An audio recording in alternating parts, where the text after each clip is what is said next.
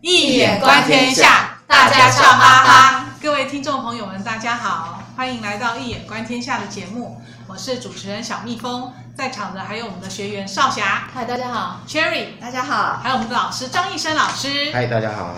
好，今天是我们第三季，呃，第三届主题呢是谈心理学。那今天呢，要让我们那个少侠，嗯，不晓得要跟大家分享什么样的文本、呃、文本内容？对对对，我今天也是帮大家带来一部电影哦，这个就是印度阿米尔汗、印度良心他拍的电影。诶，他主演的电影啊，就是片名叫做英文是《Stars on Earth》，然后有人是翻译成“心中的小星星”，然后有人是翻成“地球上的星星”。那故事是讲那个一个小男孩八岁，他叫伊桑。伊桑呢，他他绘画好棒，然后很有创意，他喜欢发呆，他就每次发呆看看看，他回家就会自己画下来。他也没什么朋友，可是哇，他每天很快乐，因为他妈妈跟他哥哥对他很好，他哥哥哦，每一科都一百分。然后，可是伊桑完全颠倒，他每科都挂带。为什么？因为他有读写障碍，比如说 A B C D 的 B 啊，跟 A B C D 的 D 哦，那个左右他分不清楚。那你没办法认字，他也没办法记忆，也记不起来。然后数学什么都很差，所以学校就很生气啊，说要给他退学。嗯，他虽然学得很差，这这之前妈妈也是努力教他啦。妈妈教他，然后他就会，因为小孩子嘛，学不好，比不上人家，他就会掩饰，他就会说啊，我不想学。其实他真的没有那，他其实是他应付不来。然后同学问他考得怎样，他说，哎，不错不错。他就是，呃，自尊心强啊，就用这些来掩盖他内心的自卑。然后学校说，你这样不行，我们不能让他念。啊，他爸爸没有像哥哥跟妈妈这么疼爱他，爸爸就是很生气，他说。都是你不认真嘛，你态度不好，学习态度不好，所以我决定把你送到那个另外一个很严格的寄宿学校，你不能住在家里。他就哭着跟妈妈说，他不要离开，他会努力。可是妈妈想说，为了他的未来，他也是赞成把他送去。结果呢，一到寄宿学校，哦，好惨啊，他整个人，他看着爸爸妈妈离开，哦，他快要哭，他痛苦得不得了啊，因为一个人在这里孤零零，然后开始上课又更加是痛苦的开始。不管语文也不好，被老师骂；数学也不好，被老师骂。连他原本最喜欢的美术啊，你知道那个美术老师说，你要画直线画的很直，不是用尺画，然后都规规矩矩的。我觉得这美术老师很夸张。对，他完全不像美术老师，他完全忽略小孩子的创意，所以他在美术课也被老师打。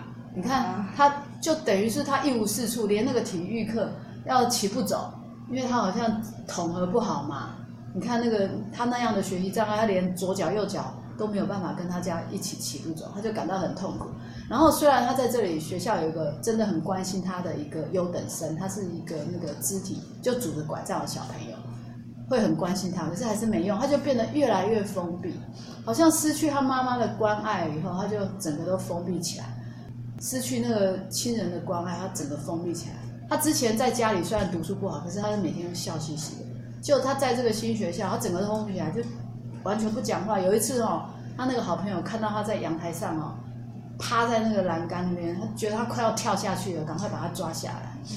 然后，可是就这样等着等着，有一天学校突然来了一个那个代课老师，一个美术老师，他在上课堂第一天来就唱唱跳跳，哇，同学都好开心。可是伊桑还是默不作声，他就是每天这样头低低的盯着，然后也都。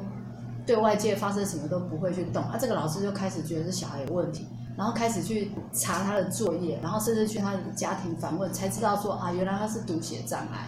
然后当他跟他父母谈的时候，我觉得最令人感动的是这个老师叫拉姆，他竟然比父母听完以上的事情后感到心还要更痛。他就问爸爸说，为什么要把他送走？他他那眼眼泪都快流下来。然后父母爸爸还是认为他学习不好，可是妈妈跟哥哥。他了解了老师的意思，可是爸爸还是很倔强。然后后来，因为老师就说，那么老师就说，那那个你你读这个那个玩具盒上的那个汉字，你读给我看。爸爸说，我怎么可能读？他说，对啊，你态度不好啊，你怎么读不出来？他说，这就是你儿子的心情，他是真的做不到，不是因为他不努力。所以他那个老师回到学校以后，他就开始跟校长申请说，先让这个。医生啊，先不要用，因为他是不会书写，说不要用纸本考试，先给他用口试。然后我每天教他两个小时，我把他教会。然后他为了突破医生的心情，他开始讲一大堆伟人的故事，什么呃，爱因斯坦啊，还有什么爱迪生啊，还有那个华德迪士尼啊，他们都是小时候学习不好，可是长大很厉害的人。从那一刻，医生开始打开他的心哦，他本来都封闭起来，都不愿意走出来。然后他打开他的心以后，他竟然在校外教学的时候做了一个那个会电动跑的船，不是会电动跑，会自动跑。他树枝弄一弄，树叶弄一弄，就把它放到河里，竟然可以在河上、在池塘上跑。哦，全部的同学都哇，好棒！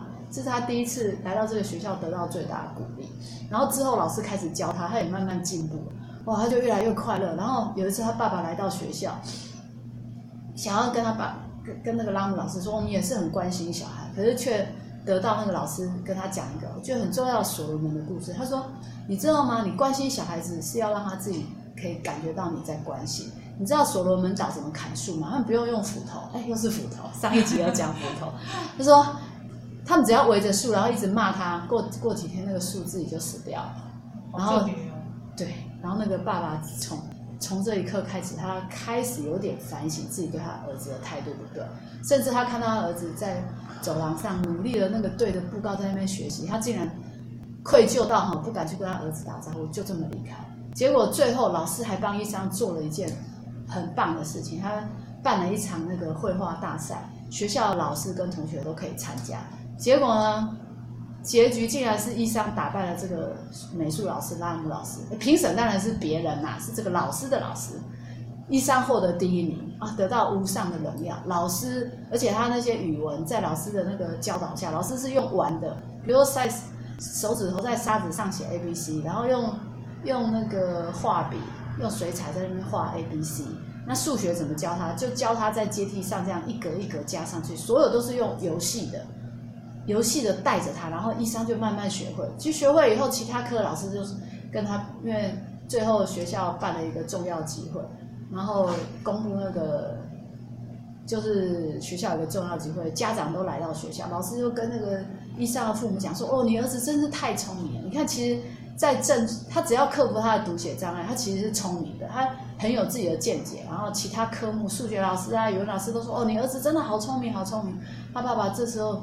感到非常的不一样，因为这个儿子从来没有让他这么荣耀过。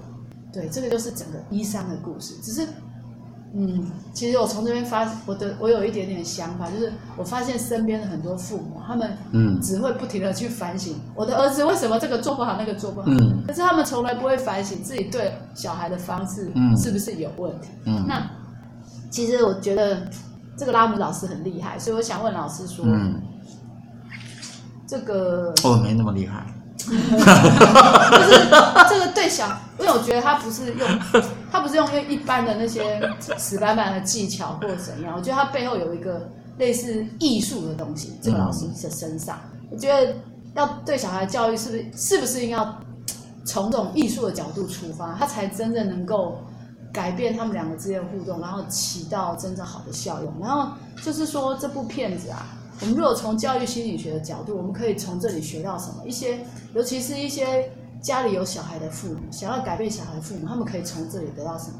还有这边就是我一开始讲的疑惑，一开始讲的片，它有两个翻译嘛，嗯、心中的小星星跟地球上的星星、嗯、，Stars on Earth。老师觉得哪一个片名比较适合这部电影？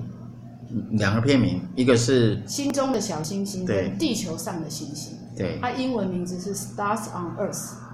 对，地球上的星星比较像是直译嘛，哈，我们平常看下去的直接感觉就直接把它译出来。可是地球上的小星星比较心中的小星星就比较是意译了哈，就不是按照字面了，就好像是你看鸠摩罗什跟这个玄奘大师，那玄奘就比较接近直译嘛，那鸠摩罗什就比较接近意译。那意译呢，通常就不是表面的意思，而是你这个。呃，翻译者本身他已经完全了解这个意义之后，再经由完全看出它的内在的故事的意涵、文本的意涵，然后再用自己的文化适当的方式去表达。所以就好像我们大陆的翻译都比较直译，对，那我们台湾翻译都比较意译，就可以看出文化的差异哈哈，是是是，所以其实各有优缺点，也直译让你不会失去。任何你个你关，因为你太个人判断的时候，很容易会突锤。所以是它可以保留这个文本本身它原先的真正不可以失去的特质。但意义本身的一个好处，对于阅读 readable 来讲的话，也就是我们能够看懂本身，从一个自己的文化的角度出发，其实它有非常大的呃启发性跟好处。那各有千秋，我们不能够太说啊，所以我们就一定我们的翻译比大陆好，或大陆比我们好，应该说各有千秋。好，这是第一点。哦、有问题吗？没有，我想插个话，因为因为刚好是 Star 二十那这跟上一集那个有点像是这个星星掉在地球上，没错。这跟我上一集那个那个吉尔加美斯，他刚好做梦梦到星星掉到掉下来，对，所以我当时是怎么解的？类似的东西，也就是他基本上是，对，他基本上在讲的是这样的东西，也就是什么东西？你觉得呢？就是光芒被隐藏啦。对，对啊，它内在有一种。星星本来可以挂在天上放光，对，可是竟然被被一般众生把它当作是。可是我觉得好像是一个一个一个一个类似巨星的降生啊。对啊。对，但是你不被不被看得到，不被看得到，因为所谓的教育本身的话，所谓千里马要有伯乐嘛，所以老师必须成为一个伯乐啊。所以教育本身从这个角度来看，它不是一个呃 technology，它不是一个。刻板的一种技术，它必须成为一种 art，是一种艺术。所以，我个人都觉得，虽然教学几十年，我都觉得没办法到那个境界啊，达到艺术的境界。那是这是才能够这个诶游于其中呢，这个是非常不容易的东西。所以，那也就是说，如果你太用刻板的方式去教小孩子的话，一个老师如果用刻板方式教，那往往不会达到最好的效果。为什么？因为种性不一样，每个学生的种性不同，就是他的这个品质或者本质特色完全不同。那你要依这个学生的本质特色去开展出，让他是可以发展完全的发展他的自我，或者他的自省，或者说他的这个。天分的部分完全 fully develop，其实这是必须要达到最高的艺术，它不只是一个经验的累积呀、啊，而且这是非常高的智慧。就像这个故事里边的这个老师，这是非常了不起，可以看到拉姆，他可以看得到这个医生他本身的内在本质，而且还让他从原先被看不起或者是完全无法统合的问题，都能够达到最后的才华的展现，变成是呃。这个超越，让让他可以找到自己的真正最凸显的特色跟才华的完成，这，是非常不容易的，这是一种艺术。对，老师到底如果按照那么多学生，对，从我们从这个教育心理学角度，或者我们来回看整个希腊哲学，Socrates 苏格拉底，他认为一个老师呢，他必须是一个，他应该扮演的是一个 midwife，就是他必须是一个接生婆。那接生婆是什么意思呢？好的老师必须把这个学生他的内在的真理之光，把它接引下来。哎，就好像这颗星星从天上把它接引下来，这是个隐喻，所以是对对，这是非常对，就是哎，就是要诗又要意又要美，所以是不太容易的这样的一个一门技术哈。好特别，我把老师写形容像接生。啊，对对，这其实那一般老师不是这样，对啊，科班老师就是把他自己讲的啪啪啪啪啪啪啪啪啪，可是你不懂是接生。对啊，他们说他也从自己。我觉得，我觉得少侠可以成为一个很好的老师。嗯，其实他是最懂得接生的。嗯，是啊。是啊，你不晓得你前世当过接生婆吗？不你妈妈。呃，因为你一步一步去对话，才能够接生问题。这是非常重要，可是我们往往整个我们华人教育或者我们传统教育，往往是老师一上台叭叭叭叭叭。因为他我我觉得要帮老师喊冤，因为他教那么多学生，真的是，诶，只能顾到大多数的。可是另外少部分的学生，如果真的有一些特殊状况，那真的他怎么样去顾全所有的学生呢？没有，所以得分班呢、啊。这是为什么要有分班教育的可能嘛？就是你你是材质上中下，其实必须有某种程度的分班，你才有办法讲得很好。不过我们从往艺术方面去讲的话，我们讲佛以一因说法，众生各得其解。哎呀，就是说真正好的老师要达到怎样呢？你的班上有那个小学生、中学生、高中生啊，然后大专生、硕士生、博士生，可是你一讲了，大家都可以受其益，这不得了，这才叫做艺术的化境，对吧？可是确实有些老师有这个能力，啊，我所见过的一些教学的成就的展演里面，有些我所看过外国的教授，有些他真的能够，他上课教学就是同时教好几种不同班层、不同国籍的人的在里面，当然那个班不会很大，但是他同时可以带领他们这样子来做整个学习的进程，那当然这是要进入化境了，是吧？这是非常了不起的艺术的境界。出发点的不同，因为比如说我跟身边为人父母的谈，对，谈谈下来这是另一个重要问题，也是少侠最关心的问题。我发现根本完跟他们谈的那个方向完全是错。你看这个拉姆老师啊，他一开始的出发点跟这个伊桑的爸爸的出发点是完全不一样，可是因为他最后成功了翻转了，嗯，对，所以。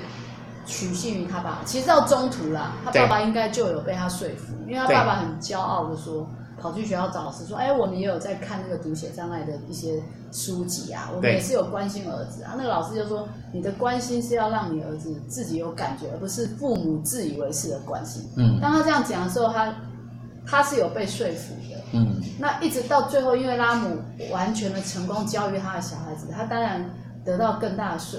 被说服，他的出发点一开始就错。重点是什么？重点就是，我发现身边的父母在教育小孩子的时候，出发点是错。嗯，他都想用自己脑中的那一套来要求。我希望我的儿子、我的小孩跟我想象中一样。虽然他嘴巴说不是。哎，我我有时候对你们讲这种话，真是不好意思。来来，继续说，你是在骂我吗？是大人，是大人，我们会去反省。对。然后他。他自己有一个蓝图，希望儿子可以达到，但是他嘴巴说他没有。嗯，但是我发现他根本没有办法完完全放下他对他儿子的一些安排的计划。嗯，他没有办法像那个拉姆这样从那个小孩子的身上的视角去出发，从他、嗯、就是从接生婆，你只是一个接生婆，你不是要走这条人生道路，不是要替他做一定的决定，所以你应该是去引导。对，或者是去发现他的才能，而不是要他照你的。嗯、他不可能照你的啊！你们两个就不一样的材质，他照你的，搞不好就失败啦。对嘛？我的意思是，没有，我是在说我对我自己讲。我的意思是说，就是好，重点来了，这是一个难题。是是，好。那问题是，这又牵扯到另一个教育心理学的问题，就是说，事实上，教育要能够成功，也不只是很多人都把它归因于老师，对吧？对，那我都高好你要高老师，老师要高好。这问题是小孩的一个成长的历程，他的原生家庭，那个对于父亲跟母亲在家里的行为模行为模式、对话模式，也影响了，以及他们的价值观跟他的思维，对他的期待种种，对待关系都会影响，甚至于是那么家长对老师的一个信任度，种种，如果这些没有足够的协调的话，都会造成学习上的问题。啊，这是一般大家都不会去思考这个问题，所以也就是说，很很多时候，或许我们当家长自己要然后去检醒，试试我有没有做到尽到啊，对对小小朋友或是对自己的孩子有更多的关照或比较好的一个给他一个更好的学习环境，这些其实都是很重要，或是跟老师之间有没有足够的互动的了解，来共同来帮助完成这个小孩子的教育的成长。对，这也是很重要的一个论点。所以意义到底是在哪里？所以，你怎么老师在义上来讲，真正的对，这如果从华人来讲的话，呃，华人的文化，那我个人都会强调的是，必须要找到他的 unicorn，就是说，要能够让他找到每一个小孩，天生我材必有用。可是。当老师、家长，你是不是能够找到他这个才值在哪里？而且要可以欣赏。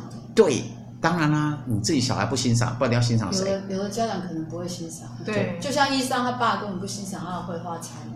我就在想，万一伊桑参加绘画比赛并不是得第一名的时候，这时候的打击或影响会更大。大谁？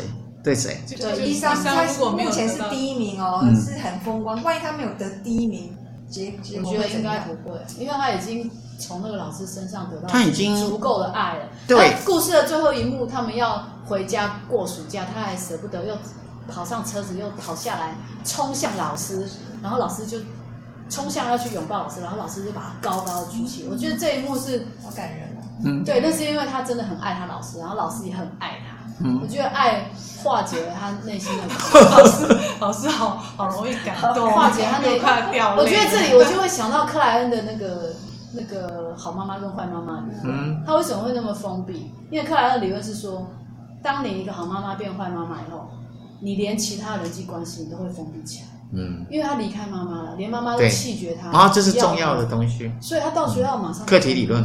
马上封闭起来，从外在来看自己的。对，所以拉姆老师，但是主体没建立人也也会有这个问题。他才八岁。对。所以拉姆老师某一种程度填补了那个姑妈的。嗯。拉姆老师自己本身是不是也是？对他本身也是小时候也是这样。所以这个这个天火同人，这同理心的这种建立啊，这是必须有某些因缘嘛哈。所以就是说，他也得到好的缘法，好的碰到好的机缘，对，才遇到好的老师。